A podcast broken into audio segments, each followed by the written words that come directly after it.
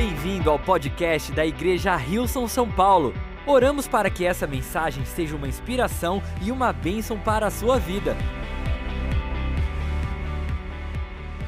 Olá, igreja! Que bom a gente se conectar mais uma vez. Que bom é, você estar aí com seu coração cheio de fé para aquilo que Deus vai falar com a gente hoje. Eu estou com muita expectativa no meu coração para aquilo que Deus quer falar com a gente hoje. E eu já queria que a gente mergulhasse no livro de Marcos. Vamos ler a partir do capítulo 6 uma história muito interessante de Jesus na sua cidade natal. Jesus, vou trazer um pouquinho do contexto nesse, desse texto. Jesus já tinha começado seu ministério, o nome de Jesus já estava começando a ficar um pouquinho famoso, as coisas já estavam, as pessoas já estavam começando a conhecer, Jesus já estava realizando diversos milagres e ele volta então para sua cidade natal e é assim que a gente lê, vamos ler a partir do versículo 1 ao versículo 6, diz assim: Jesus voltou com os seus discípulos para a cidade de Nazaré, onde ele tinha morado. No sábado, começou a ensinar na sinagoga e muitos que o estavam escutando ficaram admirados e perguntaram: de onde é que este homem consegue tudo isso? De onde vem a sabedoria dele? Como é que ele faz esses milagres? Por acaso ele não é o carpinteiro, filho de Maria, não é irmão de Tiago, José, Judas e Simão? As suas irmãs não moram aqui? por isso ficaram desiludidos com ele. Mas Jesus disse: Um profeta é respeitado em toda parte, menos na sua terra, entre os seus parentes e na sua própria casa. Tem uma outra versão que diz assim: Só em sua própria terra, entre os seus parentes e em sua própria casa, é que um profeta não tem honra. E ele termina no versículo 5: Então ele não pôde fazer milagres em Nazaré, a não ser curar alguns doentes pondo as mãos sobre eles, e ficou admirado com a falta de fé que havia ali. Queria te convidar, bem onde você está, se você puder fechar os seus olhos, ah, para a gente orar ao Senhor, abrir o nosso coração e mais uma vez crer e com a nossa fé declarar a nossa, aquilo que nós esperamos da palavra de Deus esse dia. Jesus, a gente te agradece, te agradecemos porque hoje nós podemos concentrar, focar na tua palavra. E a gente pede, como sempre, Pai, que a tua palavra possa transformar a nossa mente, que a tua palavra possa tocar os nossos corações, que a tua palavra possa levar as nossas mãos a agirem de forma diferente com tudo aquilo que tu tens colocado diante de nós. Essa é a nossa oração em nome de Jesus e todos juntos dizemos, ah, falamos, digitamos, compartilhamos. Amém e amém e amém. Queria que a gente voltasse um pouquinho no tempo. Vamos voltar. É agora o ano de 2019 a gente ainda não sabia de nada do que estava por vir no ano de 2020 e no ano de 2021. Eu não sei se você é um pouquinho que nem eu, que às vezes pergunta que ano que tá, não sei, a gente confunde, é 2020, é 2021, foi um ano tão diferente. Mas vamos voltar no tempo, a gente está lá em 2019, a gente não tinha ideia do que estava por vir em 2020, 2021.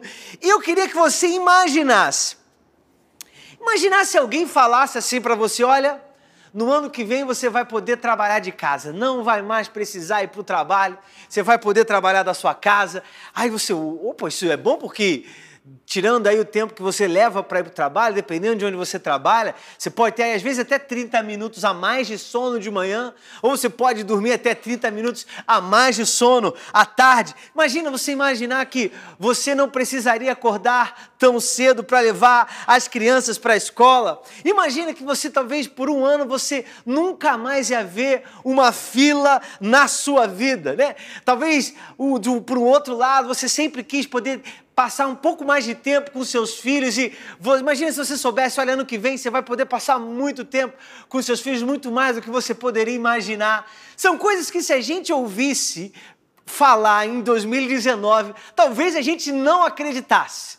E aí chega 2020 Chega 2021, parece que aquilo que nunca poderia ser uma realidade se torna a nossa realidade. E aí, depois desse tempo todo, você, eu não sei você que talvez esteja trabalhando em casa, você que talvez não levava mais os filhos para a escola, imagina que, eu não sei se você teve aquele sentimento, sabe aquele sentimento que um dia você acordou e fala: Eu daria tudo para voltar para o escritório.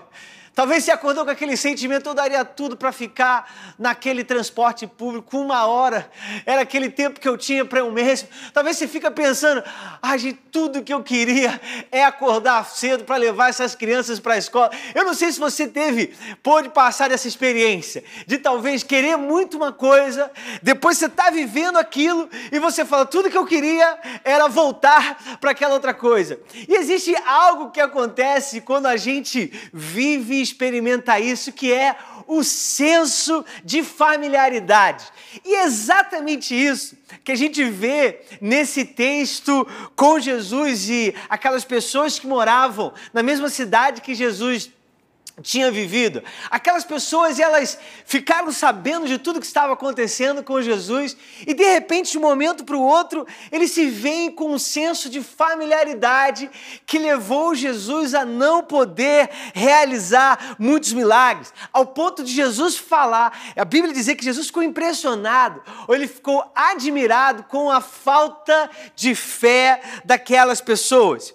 E eu queria, esse é o título dessa mensagem, o maior inimigo da sua fé. Jesus ficou admirado com a falta de fé daquelas pessoas. E, como nós falamos, o que essas pessoas estavam vivendo era um profundo senso de familiaridade. Familiaridade com Jesus, a gente vai ver um pouco mais, vamos rever um pouco dos versículos que nós lemos, o que, que as pessoas falaram sobre Jesus. E a gente vê no versículo 2 que a princípio, eles estavam escutando e ficaram admirados, e eles se perguntaram: de onde é que este homem consegue isso tudo? Repara como a familiaridade levou eles de um senso de admiração a um senso de desilusão. E é isso que a familiaridade faz com a nossa vida. A familiaridade, ela vai te levar da admiração à desilusão.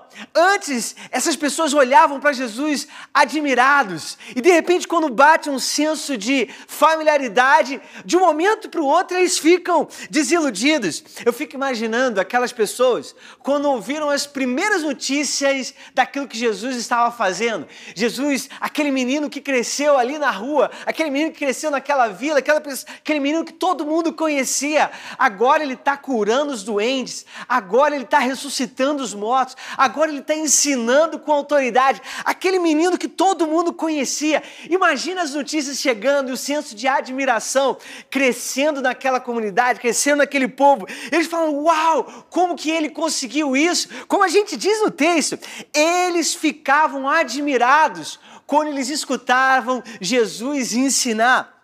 Eles ficavam, ah, ficaram admirados com tudo aquilo que Jesus estava fazendo e de repente quando a familiaridade toma conta deles, é um sentimento de desilusão.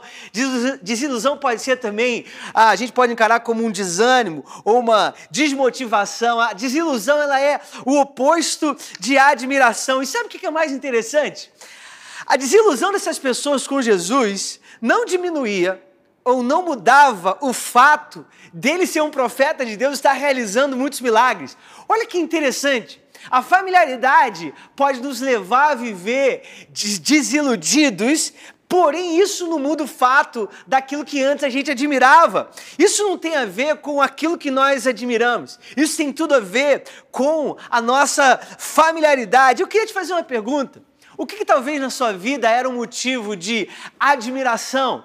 Que de repente, de um momento para o outro, se torna às vezes um motivo de desilusão. Eu queria te dizer, sabe o que, te levou desse ponto para o outro? Não tem nada a ver, talvez, com aquilo que você admirava e agora você está desiludido.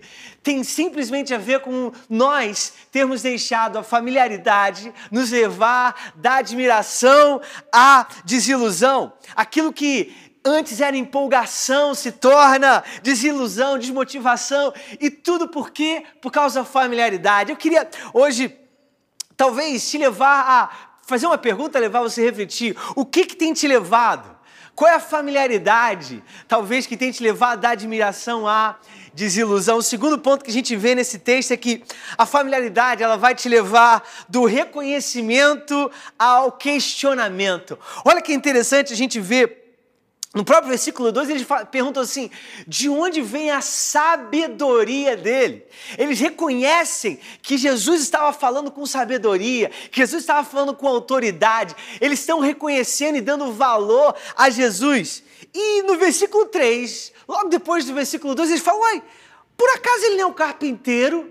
Olha só, aquele homem que antes eles estavam reconhecendo a sabedoria, de repente se torna um carpinteiro. Ele é um filho de Maria não é irmão de Tiago, José, Judas e Simão, para você que aí não sabia o nome dos irmãos de Jesus, já ficou aí para você Tiago, José, Judas e Simão. E eles falam: as suas irmãs não moram aqui. Eles falam assim, gente, a gente não conhece a família dele inteira.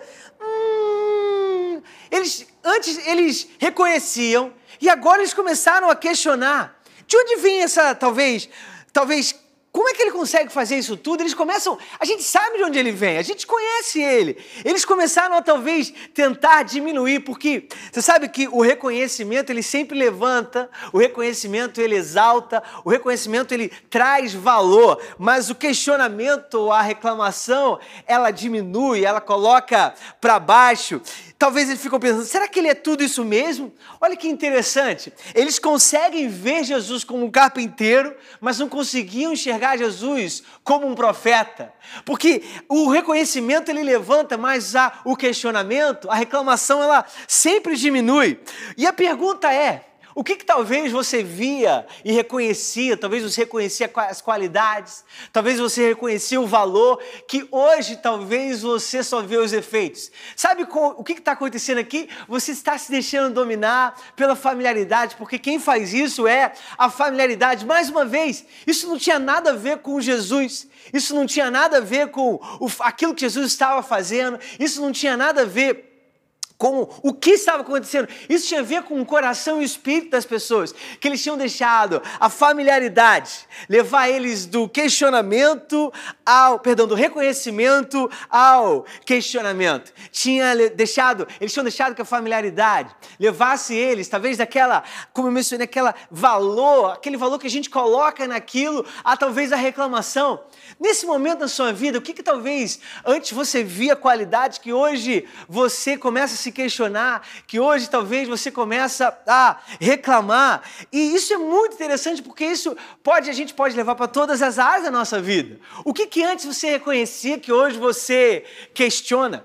E é interessante porque o questionamento, a dúvida, ela pode ser positiva. Isso não significa que nós não temos que questionar as coisas. Não é sobre isso, mas é sobre deixar o nosso coração ser levado por um espírito que diminui as coisas, que ao invés de reconhecer, que ao invés de levantar, que ao invés de exaltar, nós duvidamos, nós questionamos, nós reclamamos, nós trazemos para baixo e a causa é exatamente a mesma o senso de familiaridade que aquelas pessoas tinham com Jesus. Eles achavam que por conhecer a vida dele, por conhecer os irmãos dele, por conhecer talvez como ele tinha crescido, talvez até o que ele fazia, reconhecer ele como um carpinteiro, mas agora eles não conseguiam mais ver o profeta que Deus estava levantando. E último, última consideração que eu queria fazer sobre a familiaridade é que a familiaridade ela vai te levar daquilo que é milagroso à falta de fé.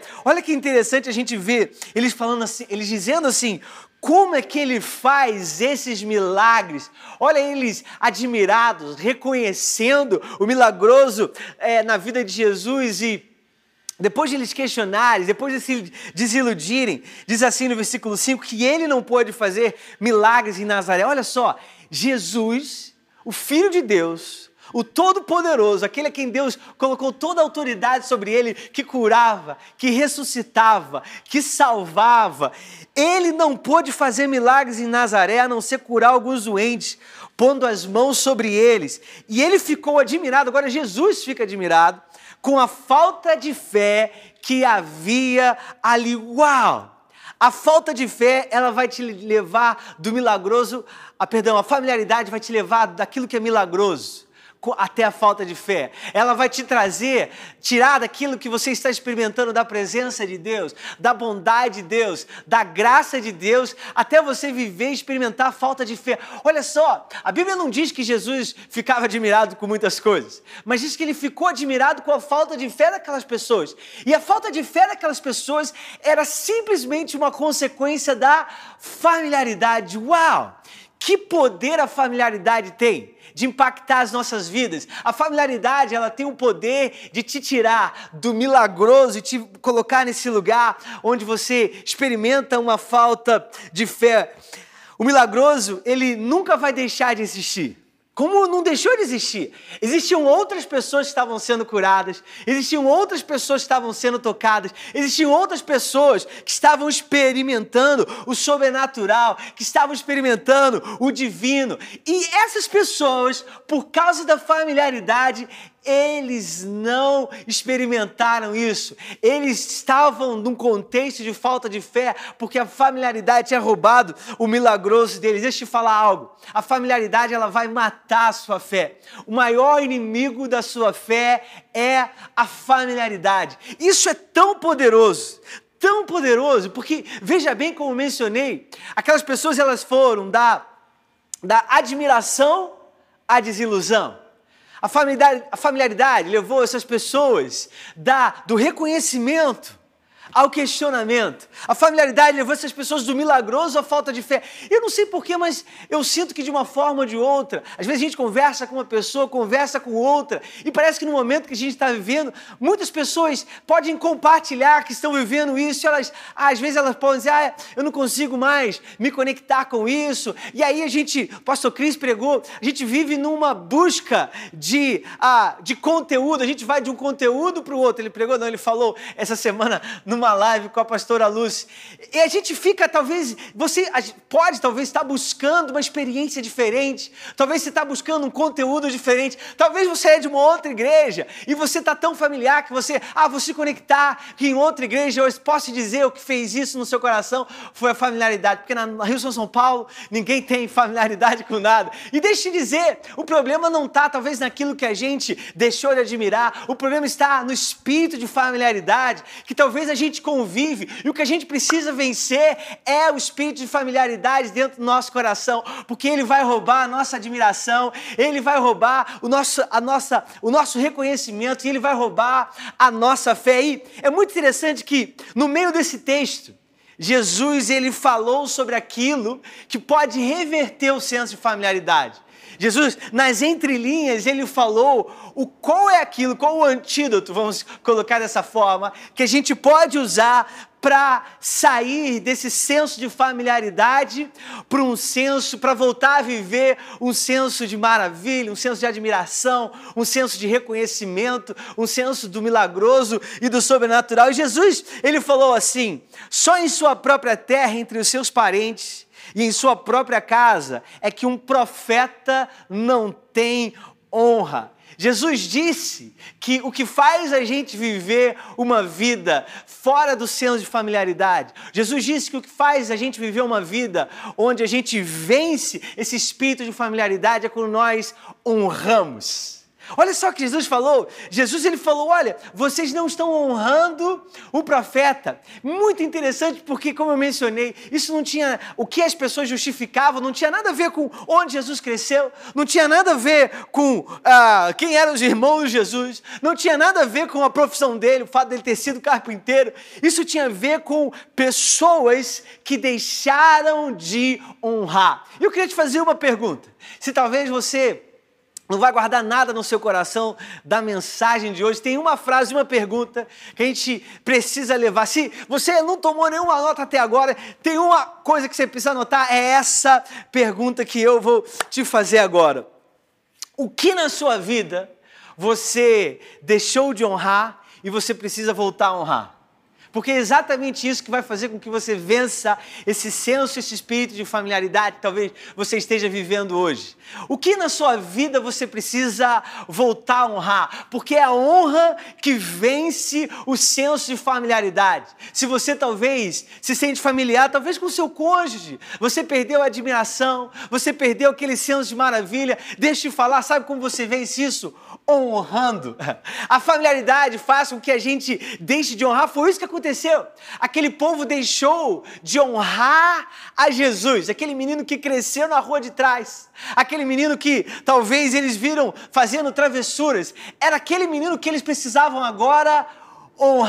Talvez você deixou de honrar o trabalho que você faz. Talvez todos os dias você vai trabalhar com esse senso de familiaridade. Talvez você tenha muitos questionamentos, você tem reclamações, porque é exatamente isso que o senso de familiaridade faz. Sabe o que você precisa fazer? Começar a honrar o seu trabalho, começar a honrar as oportunidades que Deus te deu. Talvez que Deus te deu, talvez você precise começar a honrar o seu chefe, o seu gestor, o seu superior. Talvez você precise começar a honrar os seus colegas de trabalho. Talvez você precise começar a honrar a sua família, a sua igreja. Algo que é muito, muito interessante que a gente vê na dinâmica a, da vida de Jesus, na dinâmica da honra na vida de Jesus. Você sabe que Jesus não tinha uma família perfeita. A Bíblia diz que em determinado momento, a família de Jesus, essa história está lá em Marcos, eles começaram a achar esses mesmos que a gente leu aqui, eles começaram a achar que Jesus estava fora de si. Marcos capítulo 3, versículo 21 diz assim: quando os familiares de Jesus tomaram conhecimento do que estava acontecendo, partiram para forçá-lo a voltar. Eles queriam tirar Jesus daquilo que Jesus estava fazendo de cuidar, curar e do ministério de Jesus para trazer ele de volta para casa. Porque os familiares de Jesus comentavam, ele perdeu o juízo. Eles vão então, tentam encontrar Jesus no meio da multidão e Jesus fala assim: olha que interessante a dinâmica da atenção dentro da família de Jesus. Falaram: ó oh, Jesus, tua família, tua mãe, teus irmãos estão aí, eles estão querendo te levar. Jesus fala assim: a minha mãe e os meus irmãos são aqueles que fazem a vontade do meu pai. Gente, o que estava acontecendo aqui? A família de Jesus não estava honrando a Jesus por aquilo que ele estava fazendo. Jesus falou: a minha, minha mãe e os meus irmãos são aqueles que fazem a vontade do meu pai. Sabe o que acontece? A gente vê no final da história de Jesus, a gente vê os discípulos, os irmãos dele sendo parte ativa como discípulos no ministério de Jesus. A gente vê Jesus cuidando da mãe dele. Sabe por quê? Porque a honra ela restaura os nossos relacionamentos. É isso que a gente vê na dinâmica da vida de Jesus. A honra na dinâmica daqueles que viveram ao redor de Jesus pôde restaurar o privilégio do acesso íntimo e profundo que eles tinham com Jesus. Pense naquelas pessoas. Gente, eles eram vizinhos de Jesus, eram os amigos que correram, que brincaram com Jesus. Eles tinham um privilégio do, de um profundo acesso e relacionamento com Jesus. Deixa eu falar, a honra vai restaurar na sua vida o privilégio de relacionamentos que você tem, o privilégio de acessar a profundidade de relacionamentos, a profundidade de cuidado, a profundidade de acolhimento, a profundidade de amor que Deus preparou, que Deus guardou para você, a honra na sua vida, como a gente vê no contexto da, família de Jesus fez com que eles pudessem acessar o milagroso e o sobrenatural, e é isso que a honra pode fazer na sua vida. O que, que a honra pode restaurar na sua vida?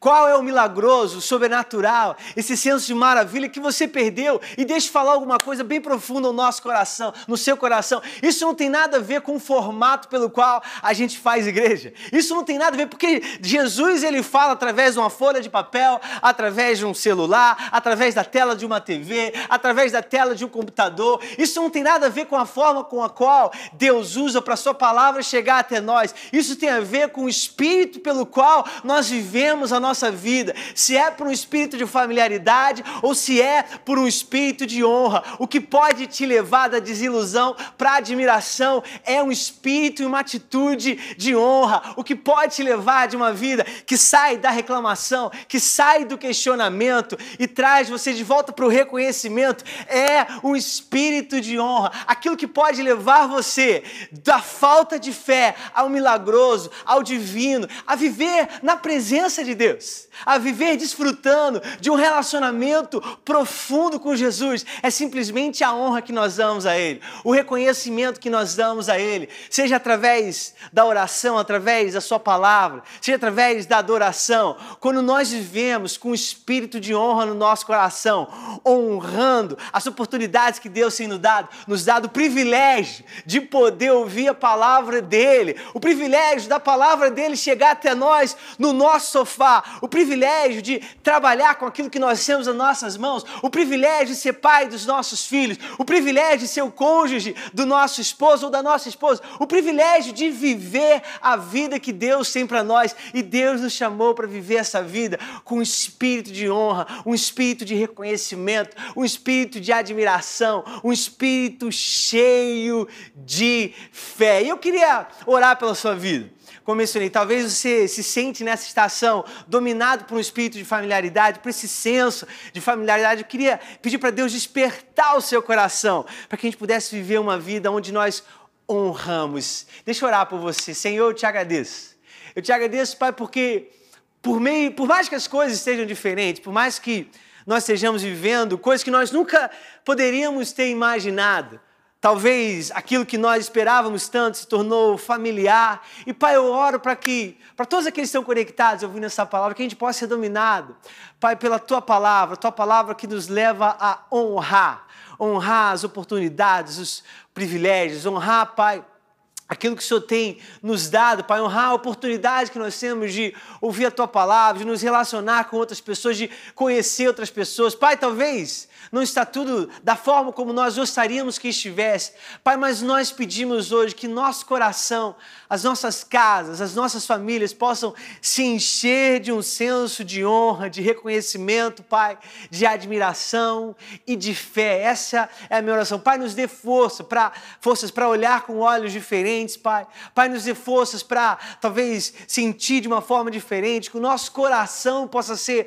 tocado, Pai, de uma forma diferente, Pai Pai, que a nossa vida possa ser profundamente impactada pelo Teu Espírito Santo, Pai. Essa é a nossa oração.